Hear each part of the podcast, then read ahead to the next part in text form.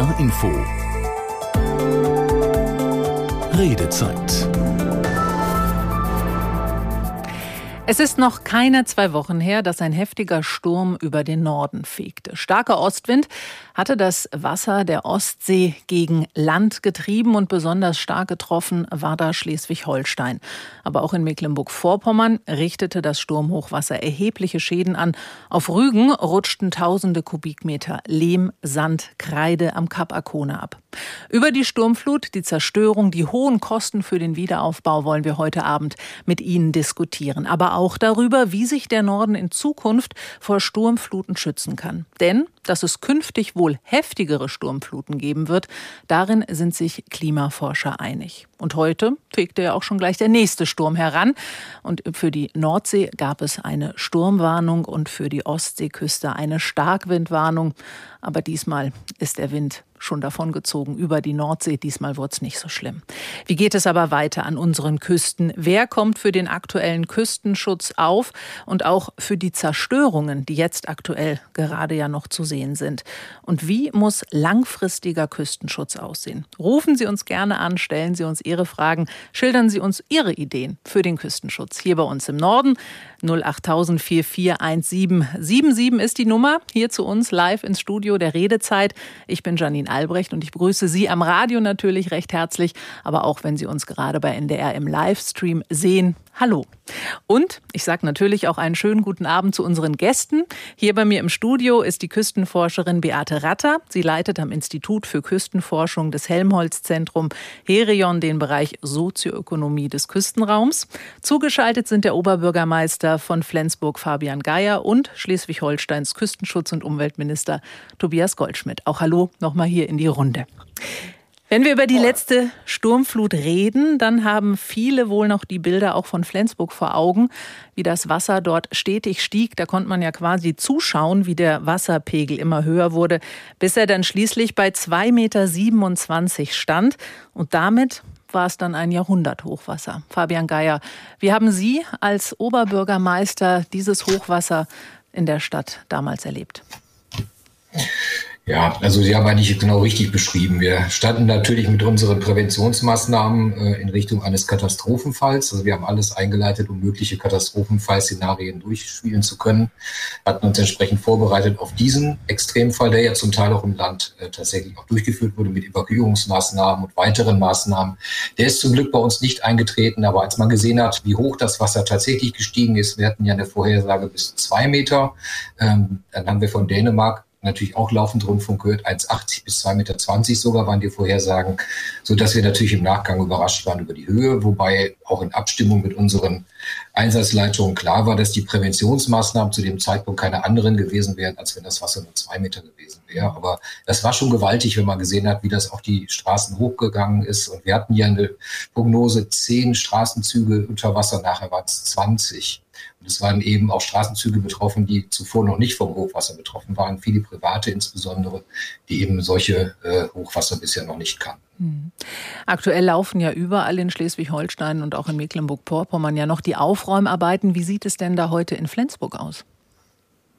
Ja, also die Aufräumarbeiten haben im Grunde genommen direkt an dem Samstag schon begonnen. Also wir haben erheblichen Pumpeinsatz gehabt. Wir haben noch Kräfte angefordert, auch von Landesseite, von Plön und Neumünster. Wir haben freiwillige Feuerwehren, die sich aktiv beteiligt haben, sodass also wirklich am Nachmittagabend dann auch zum Teil die Einsatzkräfte schon wieder zurückgefahren worden sind. Also die Pumpen haben wirklich dann auch effektiv gearbeitet. Ja, also die Aufräumarbeiten dauern eigentlich immer noch an. Also wir haben diese Woche natürlich nochmal extra Touren mit Sperrmüll und äh, natürlich ist noch lange nicht alles sauber. Und wenn man sich zum Teil die Keller ansieht, äh, da sind immer noch erhebliche Schäden vorhanden. Und, äh, aber es sieht so weit, sagen wir, vom Stadtbild schon wieder äh, geordneter aus als an anderen Stellen. Also wenn ich zum Beispiel an Wassersleben denke oder an Langweilig-Au, da sind ja schwerste Verwüstungen dort und ganze Gebäudeteile weg. Äh, das haben wir hier so in der Form nicht, aber es sieht schon so aus, dass äh, wir noch viele Aufgaben jetzt vor uns haben. Mhm. Und das gilt natürlich, Sie haben es ja auch gesagt, auch für viele andere Bereiche in Schleswig-Holstein. Tobias Goldschmidt, Sie sind Minister für den Küstenschutz zuständig. Auch einige Deiche sind ja gebrochen. Wie hoch ist eigentlich der Schaden an den Hochwasserschutzanlagen? Ja, die sind auch hoch, die Schäden, die wir da haben.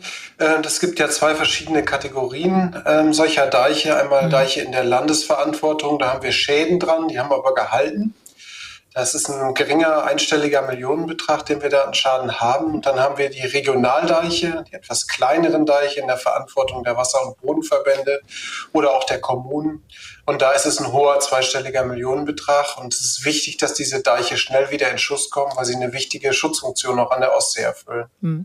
Über diese Zuständigkeiten äh, der Deiche sprechen wir auch später in der Sendung auf jeden Fall nochmal, weil das ist ja auch ganz interessant. Da gab es ja auch schon länger Diskussionen, ob da nicht der ein oder andere Regionaldeich dann doch vielleicht besser in Landesverantwortung sein sollte. Beate Ratter, selbst äh, sturmerprobte Küstenbewohner hat ja die Wucht dieser Sturmflut durchaus überrascht. Das haben wir hier bei uns im Programm Programm haben wir viele Menschen gehört, die wirklich schon einiges auch mitgemacht haben und gesagt haben, so schlimm haben sie es noch nie erlebt. Wie schätzen Sie das ein als Küstenforscherin? Auf welche Veränderungen hier bei uns in den Küsten müssen wir uns einstellen und vor allen Dingen auch auf welche Form von Extremwetter dann auch immer mehr? Hm, man spricht ja davon, dass äh, diese Sturmflut im Prinzip ein Jahrhundertereignis war, ja, dass also die letzte ähnlich starke auch über 100 Jahre her ist. Und wir müssen uns einfach klar machen, dass wenn der Klimawandel so weiter fortschreitet, also die mhm. Temperatur in der Atmosphäre ansteigt, wir mehr Energie in der Atmosphäre haben, dass wir dann auch stärkere Stürme haben. Und ich betone das jetzt so, es geht eben nicht nur um das Wasser, also es geht nicht nur um Meeresspiegelanstieg. Da wissen wir auch, wenn Gletscher schmelzen, wenn mehr Wasser sozusagen ins Meer abrutscht, dann haben wir einen höheren Meeresspiegel. Aber es ist das Zusammenspiel von verschiedenen Aspekten. Und deswegen sagen wir in der Forschung, worauf wir uns einstellen müssen, sind sogenannte Extremereignisbündel.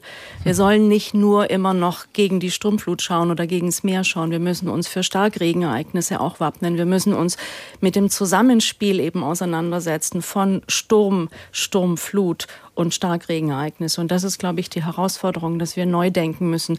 Katastrophenschutz ist nicht nur eingleisig zu denken, sondern vielleicht drei-, viergleisig. Und dann rückt äh, die Katastrophe auch von den Küsten ja auch immer weiter ins Inland rein. Darauf werden wir natürlich hier in der Sendung auch noch mal äh, mit Ihnen genauer eingehen. Wann kann, wie kann der Norden sich gegen die Sturmfluten, gegen Extremwetter, wie Frau Ratter es auch gerade geschildert hat, schützen? Was ist nötig für den Küstenschutz? Rufen Sie uns gerne an 08000 4417777 ist die Nummer hier zu uns ins Studio. Und hier auch schon ein paar Meinungen dazu, die unser Reporter Thomas Christes in Hannover gesammelt hat.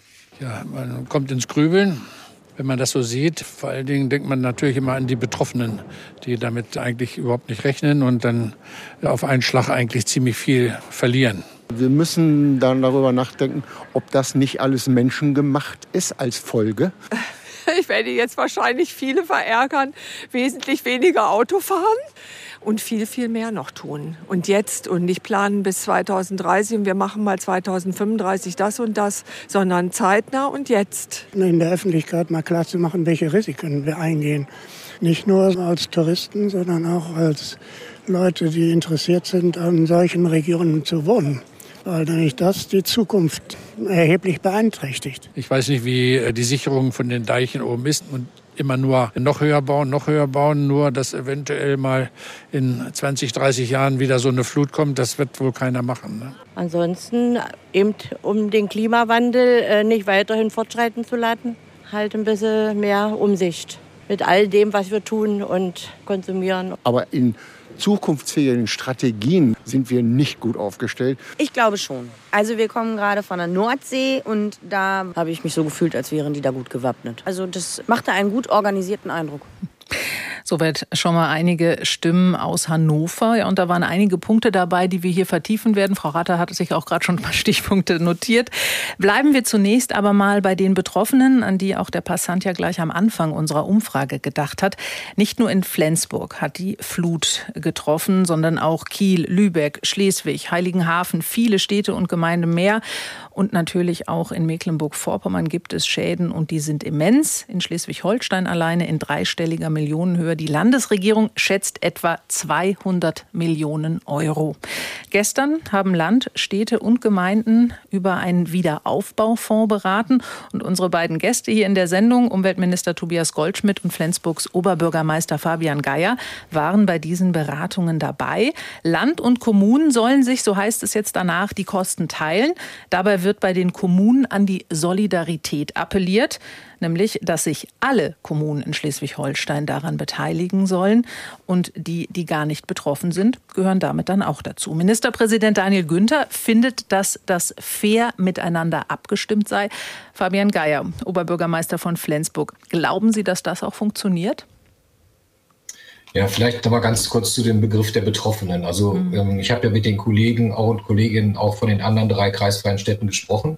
Also gerade unsere, sagen wir, Gewerbebetriebe an der Küste sind extrem getroffen. Also da muss man ehrlich sagen, da wird noch ganz, ganz viel an Ängsten auch deutlich, an Existenzsorgen. Da sind äh, Mittel jetzt gerade nicht zur Verfügung stehen. Viele sind nach Corona noch lange nicht wieder so weit. Also das muss man ganz klar sagen, die sind wirklich gebeutelt bei uns in extremer Art und Weise und die rufen natürlich nach Hilfe. Mhm. Also genau wie Private sagen, das ist, trifft uns eben hart, so was haben wir noch nie gehabt. Also von daher ist es eigentlich eine große Betrachtung. Wir haben kommunal natürlich erhebliche Schäden. Wir haben es etwa mit 14,2 Millionen Euro bei uns beziffert. Und ähm, das ist auch etwa das, womit wir jetzt auch rechnen müssen.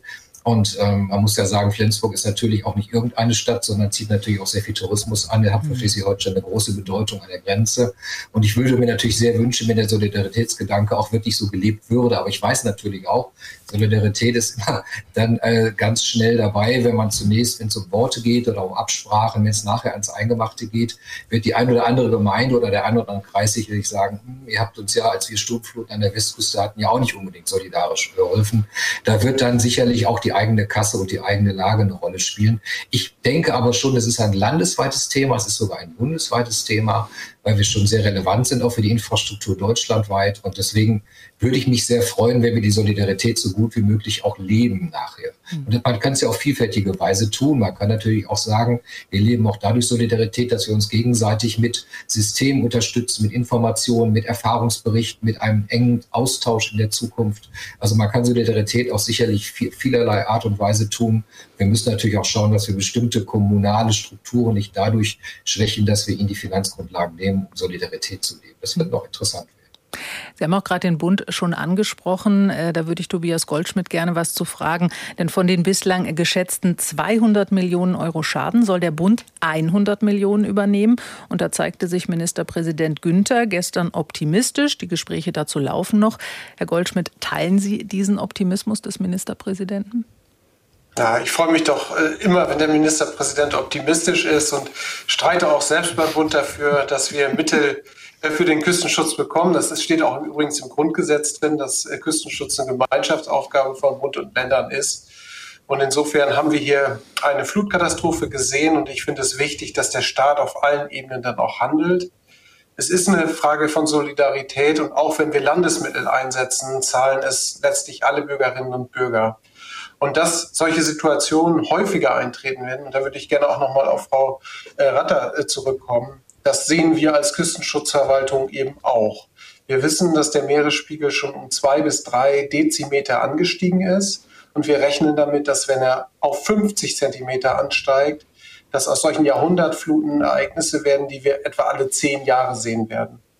Und unser Küstenschutz ist darauf ausgerichtet, bis zum Ende des Jahrhunderts 80 Zentimeter Meeresspiegelanstieg zu sehen.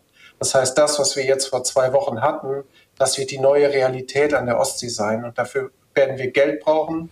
Dafür werden wir aber auch Wissen brauchen, Wissenschaft brauchen, weil es wird, und das hat ja gerade auch ein Zuschauer gesagt, nicht so sein, dass wir einfach nur die Deiche höher bauen und dann ist alles fein. Die Küstenlinie wird sich verändern, die Ostsee wird sich verändern. Das müssen wir einfach ganz ehrlich sagen. Sie sprechen die Deiche an. Das ist natürlich immer eine der Maßnahmen, auf die sehr schnell geblickt wird. Auf andere schauen wir hier in der Sendung nachher auch noch. Aber ich würde gerne noch mal gerne bei den Deichen bleiben. Sie haben das vorhin auch schon in Ihrem Eingangsstatement gesagt. Es gibt ja Regionaldeiche und Landesdeiche. Sprich, dafür gibt es unterschiedliche Zuständigkeiten und damit hängt dann auch zusammen, wer die Kosten für welchen Deich trägt. Vielleicht erklären Sie noch mal diese Zuständigkeiten der Regionaldeiche und Landesdeiche. Ja, in Schleswig-Holstein haben wir große Teile des Landes, die unterhalb des Meeresspiegels liegen. Das sind die sogenannten äh, hochwassergefährdeten Niederungsgebiete. Und diese Gebiete sind nach dem Gesetz äh, vom Land durch Landesschutzdeiche zu schützen. Damals sind nicht alle dieser Niederungsgebiete durch Landesschutzdeiche geschützt worden, weil das vor Ort teilweise auch nicht gewollt gewesen ist. Einige Gebiete werden äh, von Menschen geschützt, äh, die sich in Wasser- und Bodenverbänden organisieren, die sagen, ich habe da einen Vorteil von, wenn ich Küstenschutz mache, wenn ich meine Flächen trocken habe. Und die finanzieren das dann auch selber. Die Anforderungen an die Deiche, die die bauen, sind nicht so hoch wie an diese Landesschutzdeiche. Landesschutzdeiche sind dafür da, Städte, Siedlungen, hohe Sachwerte zu schützen. Und Regionaldeiche sind äh, von Deiche mit einem geringeren Schutzniveau, die von denjenigen finanziert werden, die einen Vorteil davon haben. Und das hat lange gut funktioniert. Jetzt ist aber bei der Sturmflut klar geworden, dass die hohen Schäden und auch die Deichbrüche allesamt an diesen Regionaldeichen äh, gewesen sind, die in der Zuständigkeit der Wasser- und Bodenverbände sind. Und ich glaube, dass der Klimawandel und der steigende Meeresspiegel dazu führen muss, dass wir uns einmal genau anschauen, wo das noch passt und wo das nicht passt. Und deswegen haben wir ein Screening aufgesetzt aller Regionaldeiche. Und ich werde mit den Akteuren, äh, die die Regionaldeiche verantworten, darüber sprechen, ob sie uns die Deiche in die Landesverantwortung geben wollen, weil sie überfordert sind damit, ob sie auch bereit sind, die Flächen, die, auf denen diese Deiche stehen, zur Verfügung zu stellen. Und dann würden wir nach und nach äh, tatsächlich Klimadeiche bauen, die dem Meeresspiegelanstieg äh, gerecht werden. Und das wird eine verdammt teure Angelegenheit. Deswegen muss man genau gucken, wo lohnt sich das, wo sind Menschen, die geschützt werden, wo sind Sachwerte, die geschützt werden und wo lässt man die Ostsee machen. Diese Möglichkeit, dass man die Zuständigkeiten überträgt ans Land, die gibt es ja schon seit vielen Jahren. Sie haben gerade auch äh, in einem Halbsatz gesagt, dann muss man eben auch darüber reden, äh, dass dieses Land dann, wo der Deich ist, zur Verfügung gestellt wird. Sprich, da geht es um Eigentumsverhältnisse dann auch. Nämlich das Land soll dann nämlich den Bereich besitzen, wo sie dann eben auch sich um den Deich und den Hochwasserschutz kümmern. Ist das vielleicht ein Grund, warum da bislang von den Verbänden und den Zuständigen der Regionaldeiche noch nicht wirklich ans Land herangetreten wurde, weil man eben das Eigentum behalten möchte? Ja, der Schutz äh, durch Regionaldeiche, das ist eine kommunale Selbstverwaltungsaufgabe. Das ist dann, äh, wenn die Menschen vor Ort selbst entscheiden, wie die Deiche gebaut werden sollen, wie hoch sie sein sollen, wie hoch das Schutzniveau ist. Das ist sozusagen gemeinschaftlicher Küstenschutz. Und wenn wir als Land äh, das Heft des Handelns in die Hand nehmen, dann machen wir das auch nach Landesstandards, mit den Sicherheitsstandards. Und dann sehen die Deiche eben auch so gut aus, äh, wie Landesschutzdeiche mhm. aussehen. Und dann sind sie auch so wehrhaft. Und dann äh, steht sozusagen das öffentliche Interesse am Küstenschutz im Vordergrund. Und ja, das sind natürlich dann schwere Entscheidungen, die auch vor Ort getroffen werden müssen. Mhm. Beate Ratter, Sie haben sich auch damit beschäftigt, äh, was den Menschen Heimat bedeutet hier an den Küsten bei uns auch im Norden. Wenn man jetzt auf Wiederaufbauarbeiten schaut, dann kann man ja eigentlich auch sagen, wenn jetzt ein Haus wirklich komplett abgesoffen ist, warum bauen die Menschen dann dort es wieder auf? und ziehen nicht einfach gleich freiwillig woanders hin oder zurück. Natürlich, das hat auch finanzielle Gründe, weil man dann da vielleicht auch sein Eigentum hat. Aber rational betrachtet macht es doch keinen Sinn, in ein solches Hochwassergebiet dann wieder neu aufzubauen. Vor allen Dingen nicht unter diesen ganzen Prognosen, die man doch jetzt schon seit Jahren hat, dass es mit dem Klimawandel eben immer öfter und immer heftiger werden wird. Mhm. Da sprechen Sie was an und haben eigentlich schon die Antwort dazu gegeben. Menschen sind erstens nicht rational und zweitens sind sie ortsansässig. Sie sind ortsverbunden und das beschreiben wir im Deutschen mit dem Wort Heimat. Heimat ist im Prinzip ein, ein Place Attachment, ein, ein sich Heimat fühlen in einer Gemeinschaft, in einer Familie, aber auch an einem ganz bestimmten Ort. Und man geht nicht einfach irgendwo anders hin, mhm. sondern da, wo man groß geworden ist, da, wo man aufgewachsen ist, wo seine Familie, seine Freunde sind, da möchte man gerne sein. Das ist der eine Aspekt. Und der andere Aspekt, den Sie angesprochen haben, kann ich es mir leisten? Ja. Mhm Was, was muss ich sozusagen investieren, um einfach irgendwo anders völlig neu anzufangen? Das ist nicht nur eine emotionale Geschichte, das ist auch eine finanzielle Geschichte. Und das spielt zusammen. Und das vor dem Hintergrund, dass wir ja auch noch nicht so genau wissen, was da kommt. Es wird über ganz viel gesprochen, ja, über viele Zahlen und viele, ähm, sag mal mal, äh, Katastrophensituationen oder Phänomene werden da an die Wand geworfen. Ich glaube, dass das, was jetzt an der Ostsee passiert ist, dass es eine Art Weckruf ist. Eine Dame hat es beim Interview gesagt, äh, Klimawandel und wir sollen endlich was tun. Und ja, es hängt zusammen. Ja, mhm. es ist nicht mal eine Sturmflut und die hätten wir auch ohne Klimawandel gehabt. Nein, wir müssen darüber nachdenken, was können wir tun, um die Situation zu verändern? Was können wir sozusagen in diesem Kontext, wo wir jetzt leben, machen? Und ähm, was ich schon auch gerne dazu sagen wollte, wir haben eine Tradition, so zu leben. Also vor 1500 Jahren hat noch keiner in dieser Niederung gewohnt. Ja, der hat sich einen Erdhügel aufgehäuft und hat sich auf den Erdhügel gesetzt. Also wir haben ja eine ganz andere Tradition, äh, mit Sturmfluten auch umzugehen. Aber wir haben eigentlich, muss man sagen, so seit dem Zweiten Weltkrieg so eine Art Sicherheitsblase. So ein großes Vertrauen in die staatlichen Küstenschützer, die so total gut sind. Das haben wir auch in Befragungen immer wieder bestätigt bekommen. Und warum soll ich dann anfangen, darüber nachzudenken, wenn der Küstenschutz doch so klasse ist? Hm. Müsste man dann beim Küstenschutz, auch wenn wir hier über Kosten reden, Sie haben auch gerade die Finanzen natürlich angesprochen, nicht jeder kann dann einfach woanders sich sein neues Haus bauen, woanders in eine andere Wohnung ziehen. Müsste das von der Politik auch mitgedacht werden, wenn wir über Küstenschutz Klimaschutzmaßnahmen reden, dass man eben auch den Menschen finanzielle Möglichkeiten gibt, woanders dann zu leben? Ja, ich empfinde. Oder sind wir noch nicht so weit? ja, ich, ich, ich glaube, da muss man auch einen Unterschied machen zwischen Nordsee und Ostsee. Ja, also die, die Küsten sind schon unterschiedlich gelagert und die Entwicklungsgeschichte ist auch anders. Aber sie, sie sprechen im Prinzip ein notwendiges Umdenken im Küstenschutz an. Und das, glaube ich, gilt für alle Küsten. Für, kann schon fast sagen, für alle Küsten dieser Erde. Mhm. Ja, also genau das, was Sie sagen. Wir müssen anfangen, darüber nachzudenken, Prioritäten zu setzen. Was muss geschützt werden mit einem hohen Finanzaufwand? Und wo müssen wir anfangen zu flexibilisieren und vielleicht neu zu denken, über naturbasierte Lösungen nachzudenken? Und das Dritte ist immer wieder Entsiegelung, Entsiegelung, Entsiegelung. Mhm. Also wir sprechen in einem Projekt, das wir in Ostfriesland haben, eben auch von dem Aufbau von Schwammlandschaften, wo man sich Gedanken macht, dass die Sturmflut kommt von vorne, der Starkregen kommt von hinten. Man säuft sozusagen im Süßwasser ab.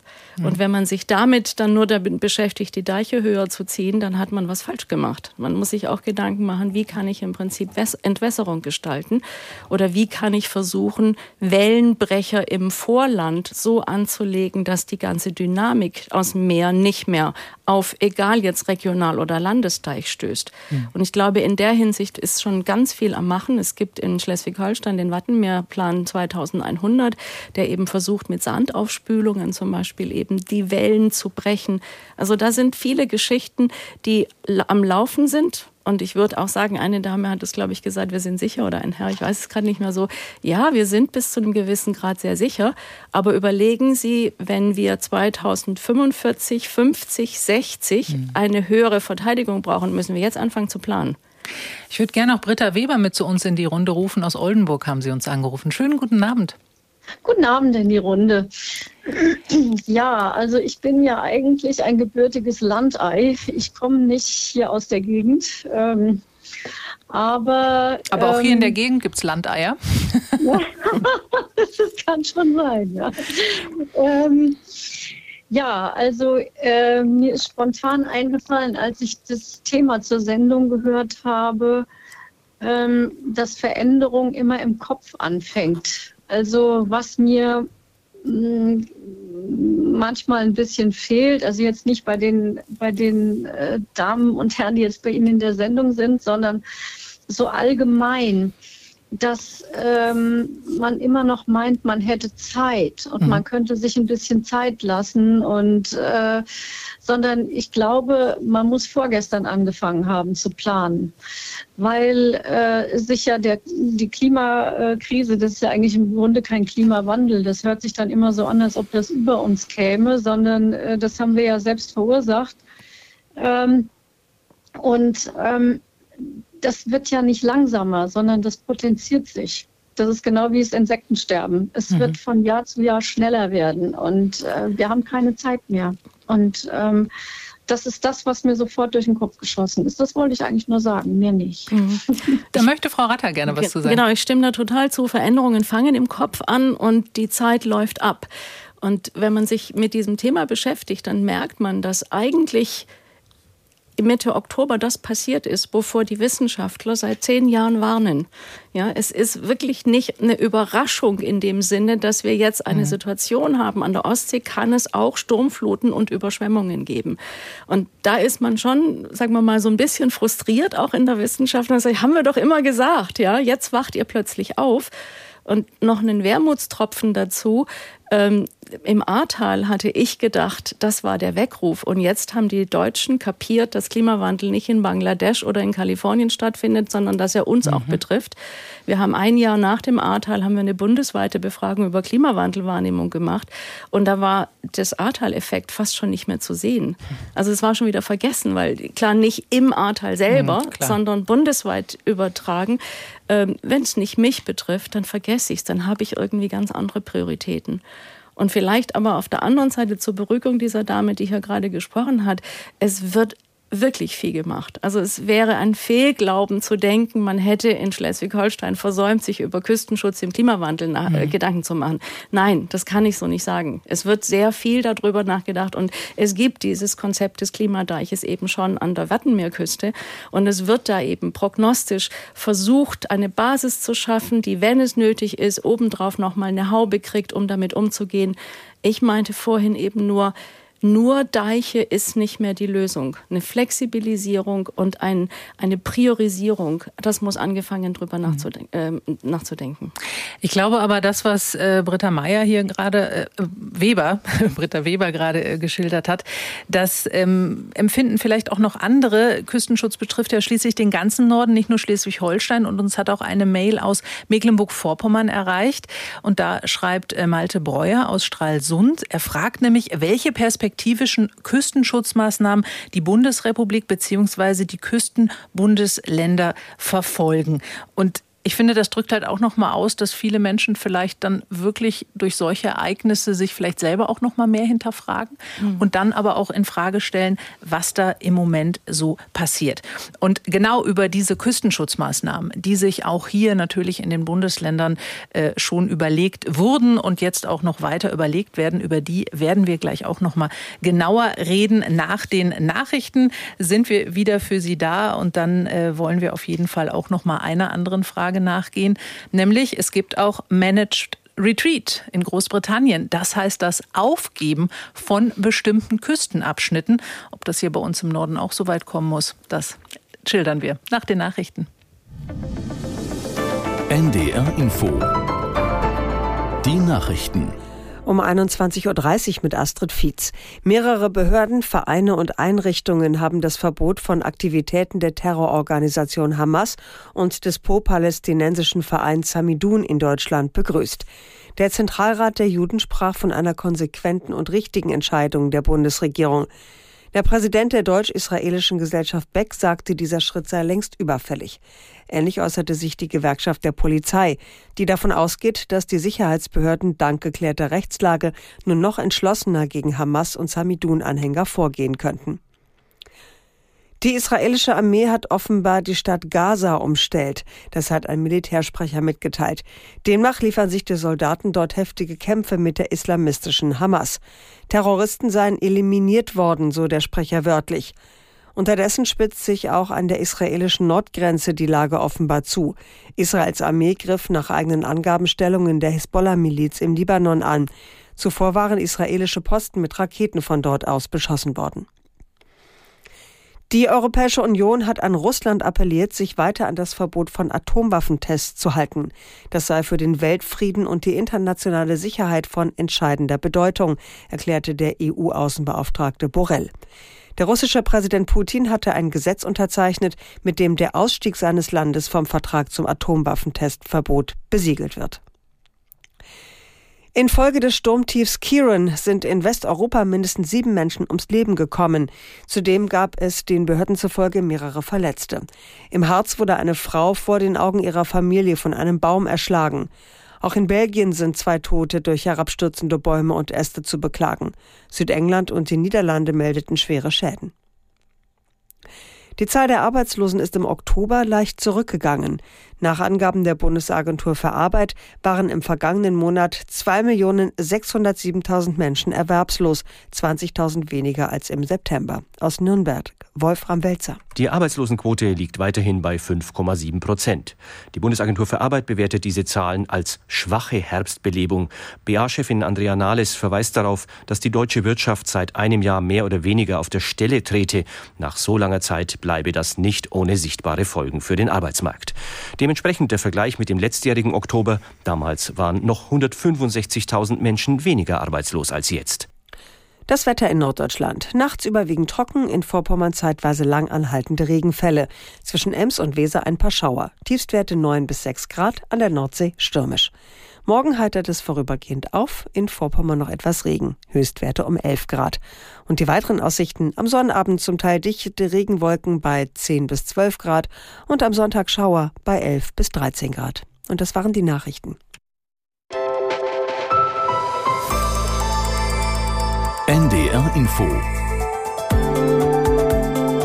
Redezeit Schönen guten Abend, ich bin Janine Albrecht und heute Abend in der Redezeit sind mit dabei als Gäste Beate Ratter.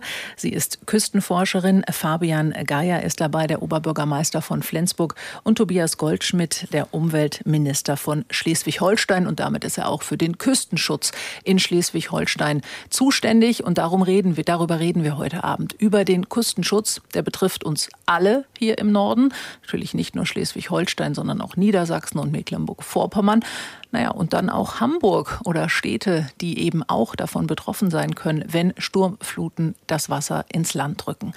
Und wir haben gerade auch schon über verschiedene Maßnahmen gesprochen und äh, unter anderem gibt es aber auch eine Idee in Großbritannien, Managed Retreat heißt das, das Aufgeben bestimmter Küstenabschnitte. Und dazu hat uns auch eine E-Mail erreicht von Sonja Schumacher aus Wings. Sie hat uns geschrieben, Sie können uns aber auch gerne anrufen. 08000 441777 ist die Nummer hier ins Studio. Und dann können Sie mit uns mitdiskutieren. Jetzt aber zu der E-Mail von Frau Schumacher aus Wings. Sie schreibt, ich wohne im Überschwemmungsbereich der Niederelbe und arbeite im Klimaschutz. In diesem Zusammenhang habe ich mich über die langfristigen Folgen des des Klimawandels für die Nordseeküste informiert.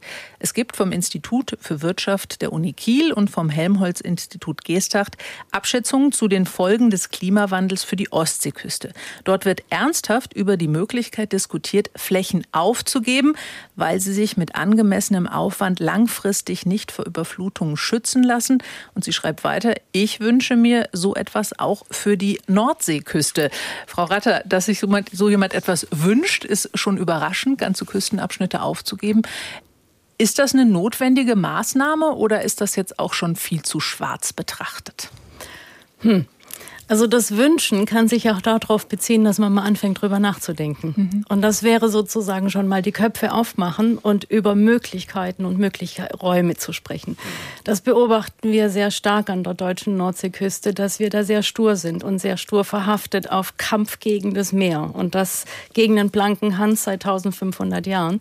Wenn Sie nur nach Holland schauen, die im Prinzip noch eine viel dramatischere Situation haben, da wurde schon ausgeguckt, da wurde sozusagen schon drüber nachgedacht, was können können wir als Fläche zurückgeben, in die das Meer einströmen kann.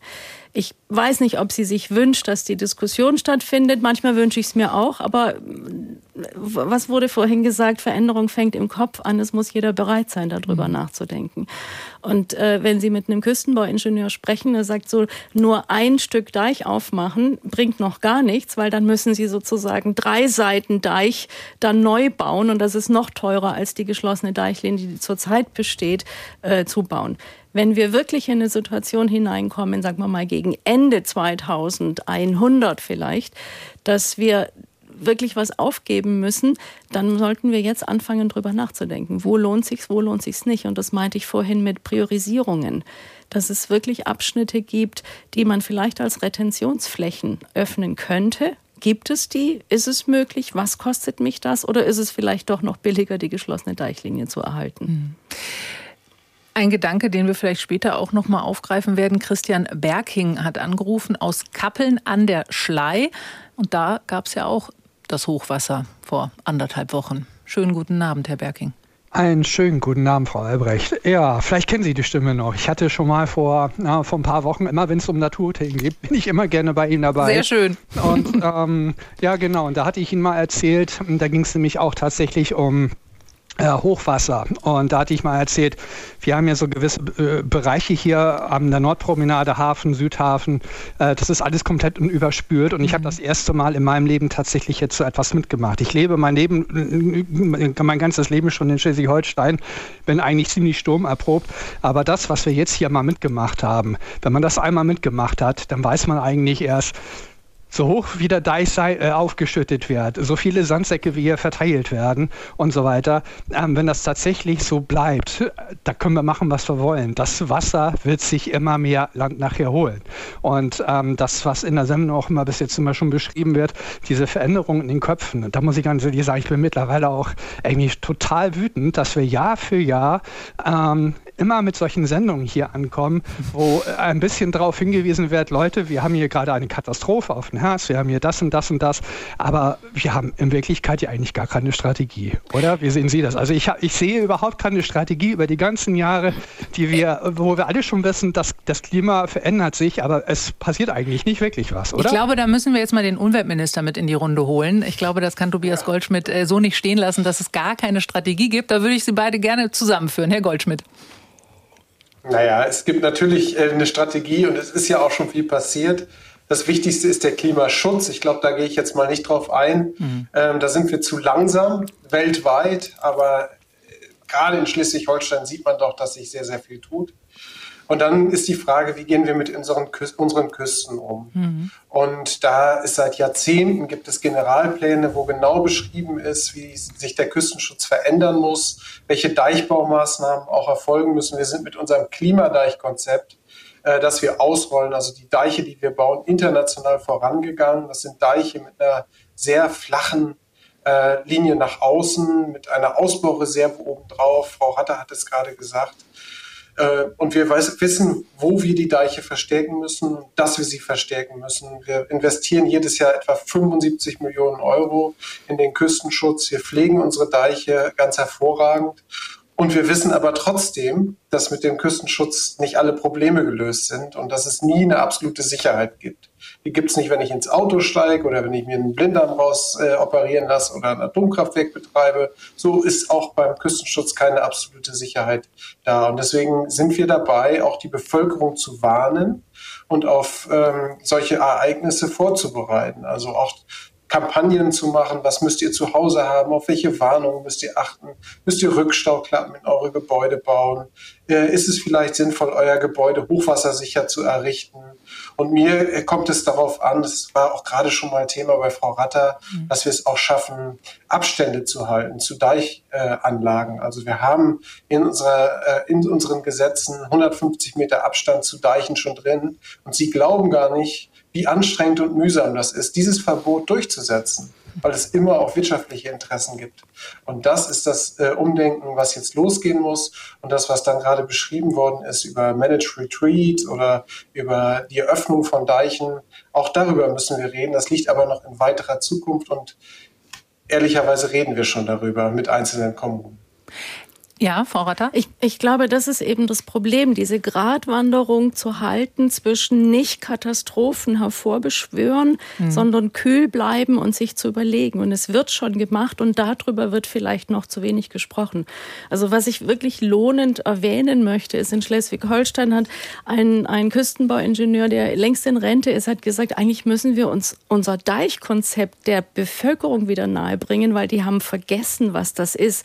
Und es gibt einen wunderbaren wunderbaren Lehrpfad entlang Husum, mhm. wo man sozusagen an den Stationen erklärt bekommt, was unser Deichsystem bedeutet. Und wir haben das aus Niedersachsen erfahren. Da, da haben wir 15-jährige Schüler aus der Region Aurich gesprochen, die in ihrem Leben noch nie an der Nordseeküste waren. Die kannten Mallorca und die kannten was weiß ich wo und wo die überall in Urlaub hinfliegen. Aber sie machen sich nicht die Mühe, sozusagen diese 20 Kilometer bis zur Nordseeküste zu fahren, weil eines müssen wir uns klar machen in dem Flachgebiet hinterm Deich sind wir sturmflutgefährdet oder sind wir wassergefährdet. Und, und da wieder eine Sensibilisierung dafür zu bekommen und nicht die Verantwortung nur an die Regierung abzuschieben, das finde ich zum Beispiel als eine große gesellschaftliche Aufgabe auch. Mhm. Herr Goldschmidt hat ja auch gerade angesprochen, dass es eben auch darum geht, dass die Menschen auch anfangen, eben über ihre eigenen Gebäude nachzudenken. Wie kann man sich dort schützen? Hat man, Sie haben das ja auch gerade angedeutet, hat man äh, sich zu sehr darauf verlassen, dass das schon alles halten wird, dass es sicher ist? Und was kann ich denn dann konkret selber machen, wenn ich jetzt nun mal in einer Region wohne, wie Herr Berking an der Schlei? Er sagt, er hat sowas noch nie erlebt, aber so schlimm, wie es jetzt gekommen ist. Ähm, ja, was kann ich tun? Mhm. Ich glaube schon, dass wenn wir sensibilisiert dafür werden, dass wir jeder selber was machen können und nicht immer nur die Verantwortung abschieben. Mhm.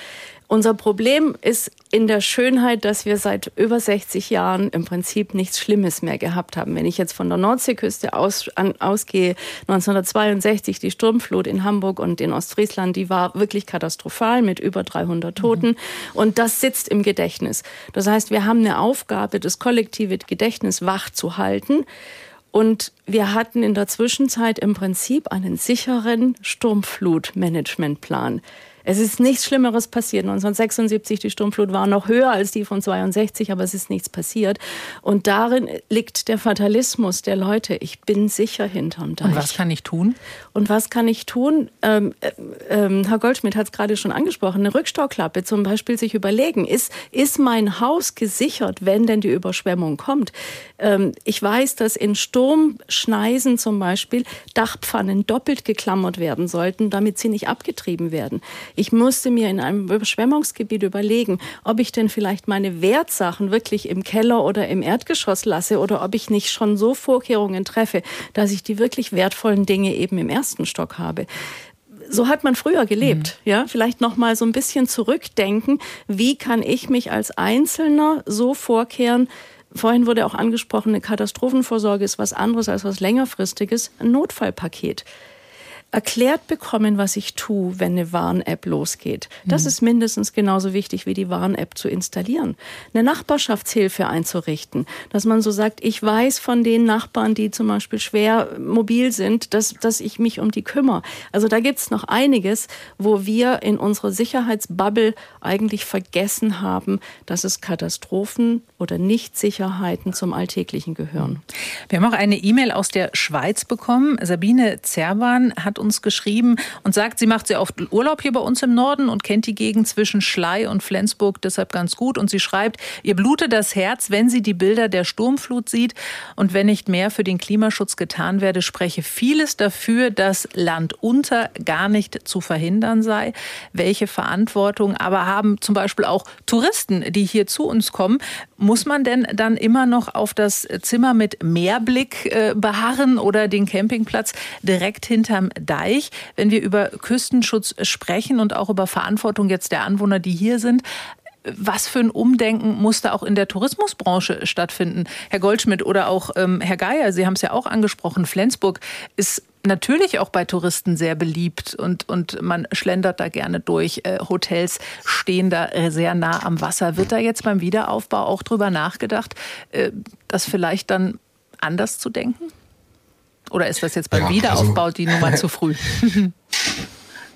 Ja, wir haben natürlich ganz viele Gedanken zurzeit. Also wir haben natürlich eine Akutbehandlung, müssen sehen, wie wir jetzt kurzfristig Maßnahmen jetzt ergreifen, um wirklich kurzfristige Notfallsysteme, Frau Ratte hat es gesagt, wirklich auch einzuführen, damit auch die Sicherheitsbedürfnis der Bevölkerung, der Anrainer einfach gestärkt wird.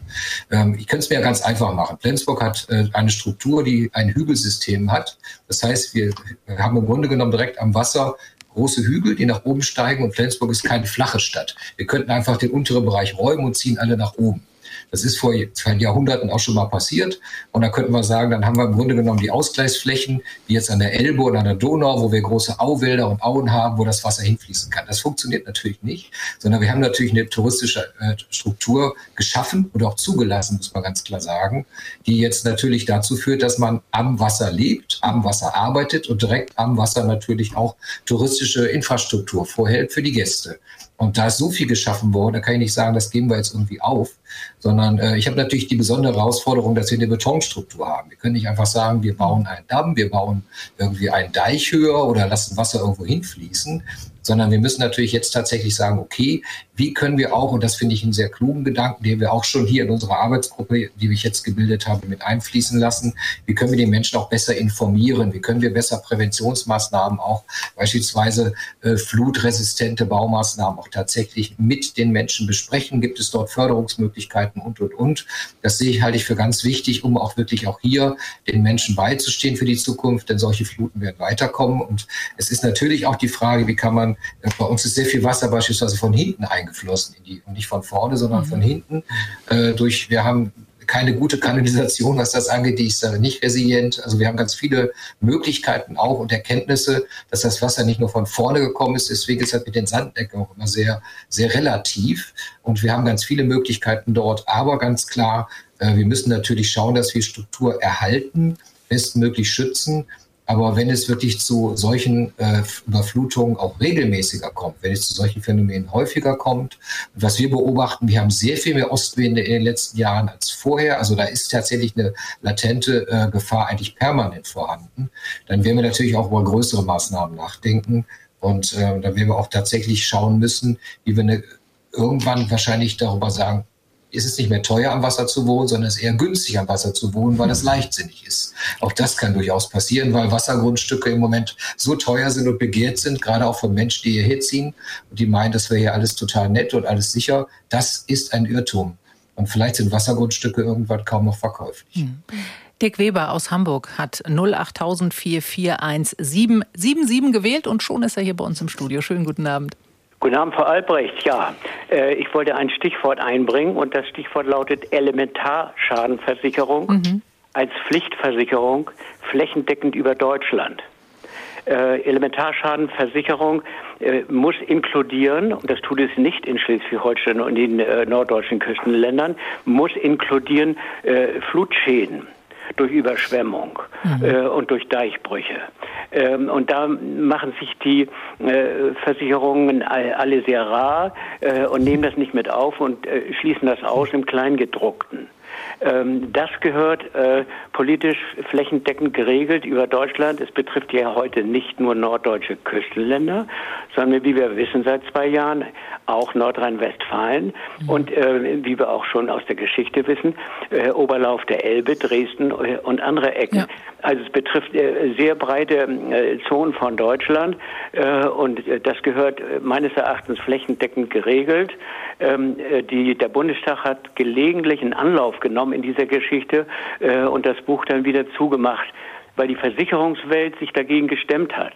Hm. Inzwischen äh, sind die äh, oder der Münchner Rückversicherer äh, aufgewacht äh, und haben das Thema aufgegriffen.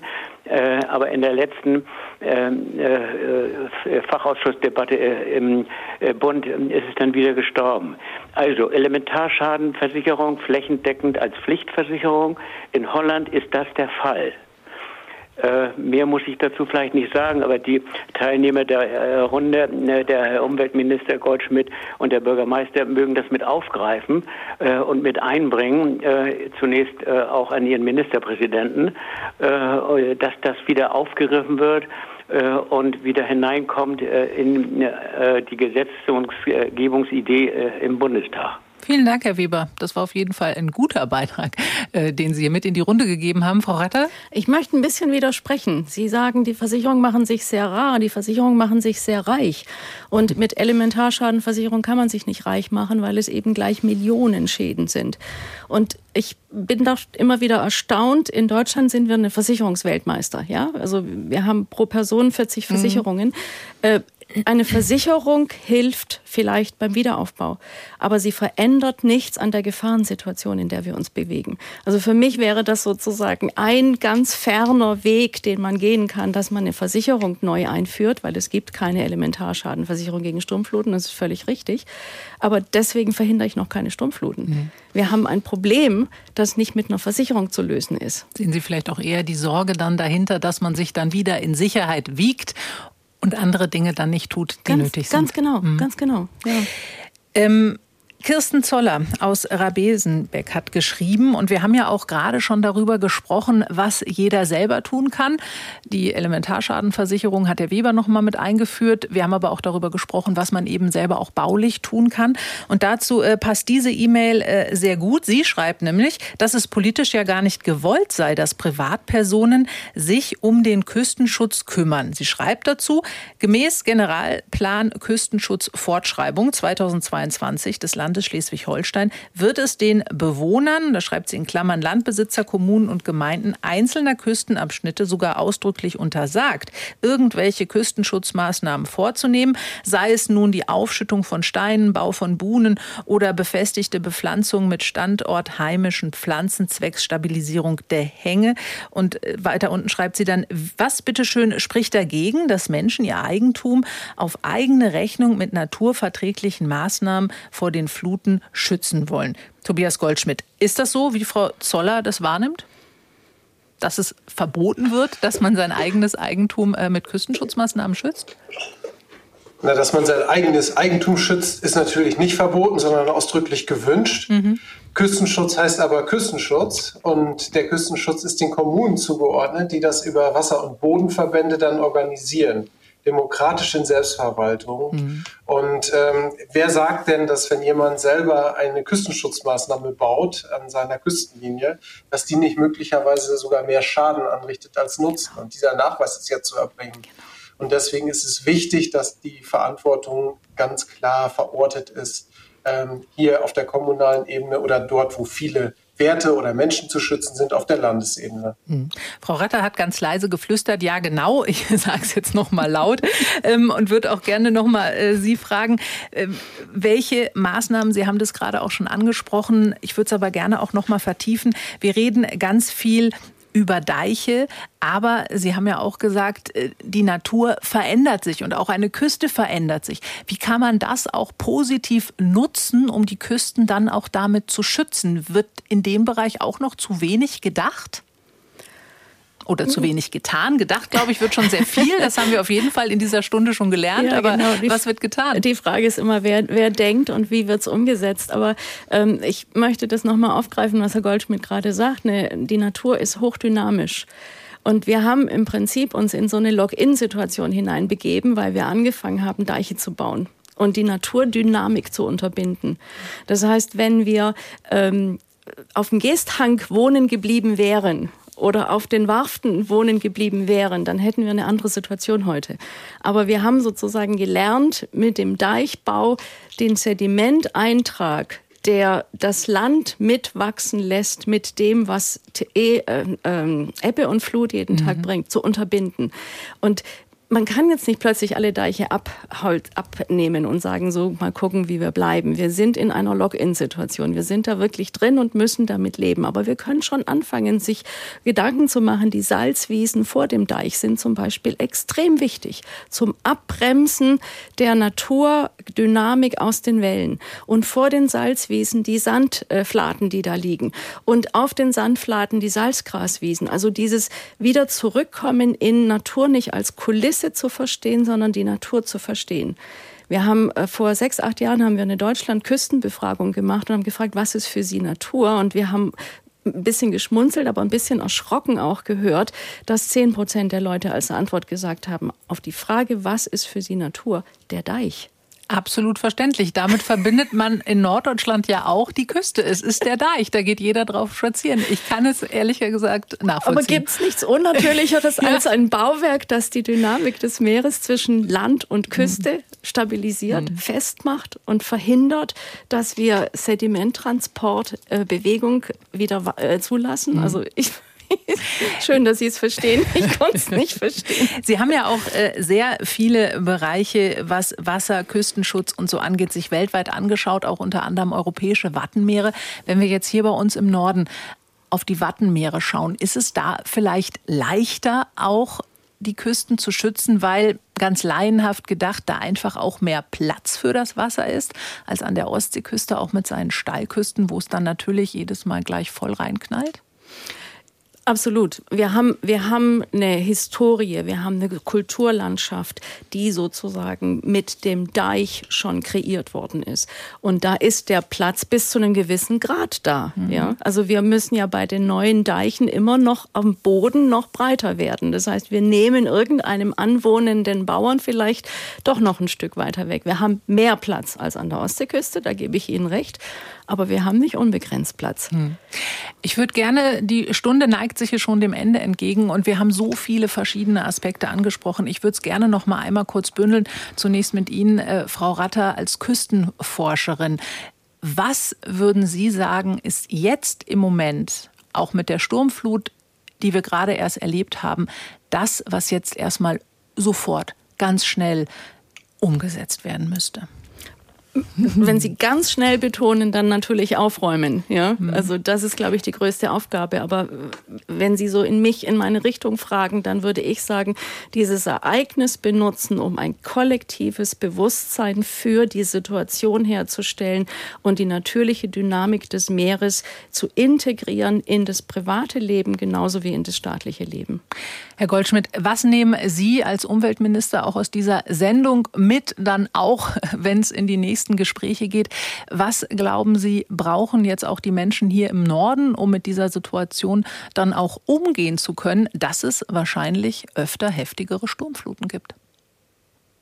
Ja, jetzt erstmal ist natürlich wichtig, dass die Deiche wieder so hergestellt werden, dass wir den Winter gut überstehen hm. und die Sturmfluten, die dann noch kommen werden, gut überstehen. Da haben die Bevölkerung auch einen Anspruch drauf. Und dann brauchen wir einen Plan, wie wir mit der Küste ähm, mit Blick auf das nächste Jahrhundert und die Klimakrise umgehen. Vieles ist im Generalplan beschrieben, Küstenschutz, aber vieles muss eben auch mit natürlichen Instrumenten gehen. Und das werden wir in einer Ostseeküstenstrategie 2100 bearbeiten, ähm, wo es dann darum geht, wie soll das Antlitz der Ostseeküste aussehen. Fabian Geier, wie sieht Ihre Stadt Flensburg, in der Sie Oberbürgermeister sind, in ein paar Jahren aus, wenn wir an den Küstenschutz, an den Hochwasserschutz denken? Ja, es wäre natürlich eine sehr deichlastige Diskussion. Also von daher wir natürlich eine Sondersituation, dass wir das nicht machen können. Sondern wir müssen natürlich jetzt eine Strategie entwickeln. Wir haben ein Klimaanpassungskonzept. Das werden wir vorziehen müssen. Wesentliche Maßnahmen, vielleicht mit teilmobilen Spundwänden, vielleicht mit anderen Möglichkeiten baulicher Art, die wir tatsächlich machen können. Und natürlich Informationen der Anrainer, die betroffen sind. Wir müssen sehr viel mehr kommunizieren, vorbereiten, Präventionsmaßnahmen treffen, uns besser auch austauschen mit den Anrainern in Dänemark zum mhm. Beispiel. Also sehr viel mehr Zusammenhalt, Zusammenarbeit Arbeit, die wir bisher gemacht haben. Ich glaube, das ist ganz wichtig. Und vergesst uns bitte nicht, auch in Flensburg, wir haben eine besondere Topografie im Land. Bitte. Was ich aus dieser Sendung auf jeden Fall mitnehme, dass sehr viel Informationen auch noch nötig sein werden, auch betreffende Maßnahmen.